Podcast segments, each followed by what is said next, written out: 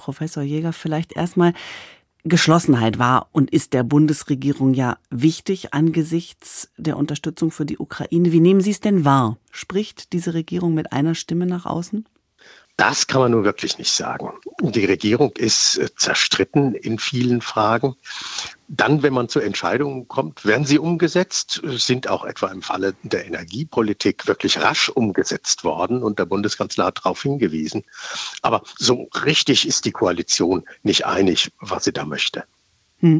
Die Außenministerin beim G20-Treffen jetzt in Indien. Der Kanzler wird morgen den US-Präsidenten treffen. Wie würden Sie denn eine Arbeitsteilung beschreiben, außenpolitisch in Sachen Zeitenwende jetzt nach einem Jahr? Hat sich das irgendwie eingespielt? Na, es ist ja so, dass es ganz unterschiedliche Ebenen gibt, auf denen die Unterstützung der Ukraine organisiert wird. Und der Bundeskanzler hat das auch genau darauf hingewiesen. Da gibt es einmal die Unterstützung, die man dieser Kriegspartei selbst gibt, die sich verteidigt. Aber dann geht es vor allem darum, auch international Unterstützung zu organisieren, die Staaten zusammenzuhalten, die die Sanktionen verkündet haben gegenüber Russland und diejenigen, die es noch nicht gemacht haben, dazu zu bringen. Und das versuchen sowohl der Bundeskanzler als auch die Außenministerin mit einem Erfolg, der nicht, sich nicht so ganz einstellt. Da können sie aber nichts zu, weil eben die Interessen vieler anderer Staaten, Indien, Brasilien, China, ganz anders gelagert sind. Hm. Innenpolitisch ist diese anfangs ja doch auch überparteiliche Zustimmung äh, verflogen. Ich kürze es mal ab. An der Spitze des Verteidigungsministeriums gab es einen Wechsel. Wie wird das beispielsweise in Washington international wahrgenommen, solche Vorgänge? Und wenn ja, wie?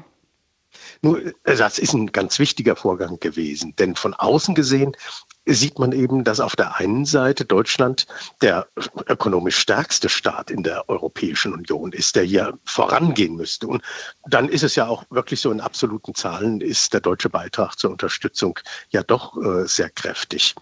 Aber, und das ist ein wichtiges Aber, man sieht nicht wirklich, dass die Zeitenwende umgesetzt wird. Das wird im Ausland sehr wohl registriert, dass das ein ganz großer Schritt ist, den Bundeskanzler Scholz und seine Regierung hier gehen mussten. Aber das wird mehr dem Illusionen ange, äh, sozusagen zugeschrieben, die man vorher mhm. über Russland hatte. Und da wird doch Zögerlichkeit wahrgenommen, ein gewisses Zaudern, immer noch sozusagen der Gedanke, dass man die Ukraine doch nicht mit allem unterstützt und mit allem ihren militärischen Sieg durch die Wiedererlangung ihrer Territorien erstrebt. Das ist etwas, was man schon im Ausland wahrgenommen wird. Hm. In multilateralen Runden, also wie jetzt zum Beispiel im Moment beim G20-Format in Indien oder auch in vielen Gremien ja der Vereinten Nationen, sitzt Russland mit am Tisch. Ist das eine Chance, die diplomatisch ausreichend genutzt wird im Moment? Na, wenn es eine Chance gäbe, würde sie diplomatisch genutzt, ohne jede Frage.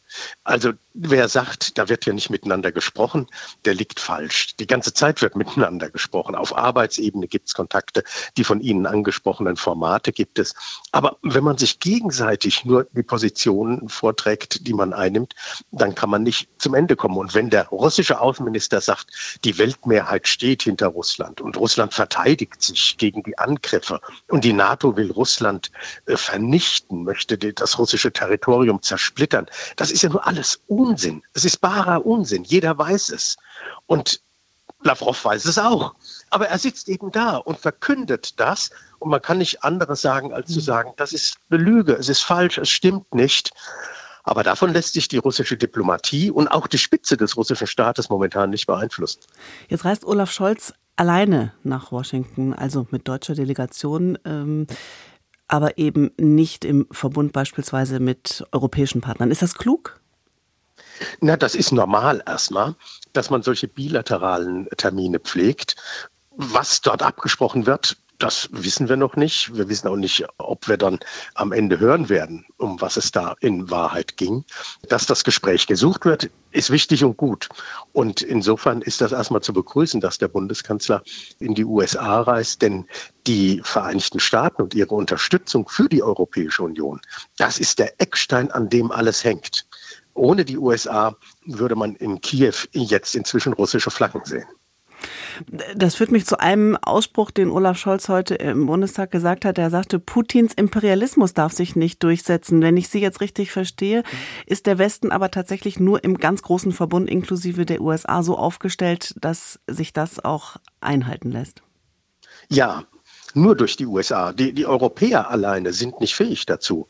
Die Europäer sind zur Landesverteidigung nicht fähig, sind sie nicht fähig, ihrem geopolitischen Umfeld Stabilität herzustellen. Und das ist aber etwas, was man seit 20 Jahren weiß und worüber die Regierungen vor Scholz einfach nonchalant hinweggegangen sind, ja, als wäre das überhaupt nicht wichtig. Und die Bürgerinnen und Bürger in unserem Land haben sie gewähren lassen.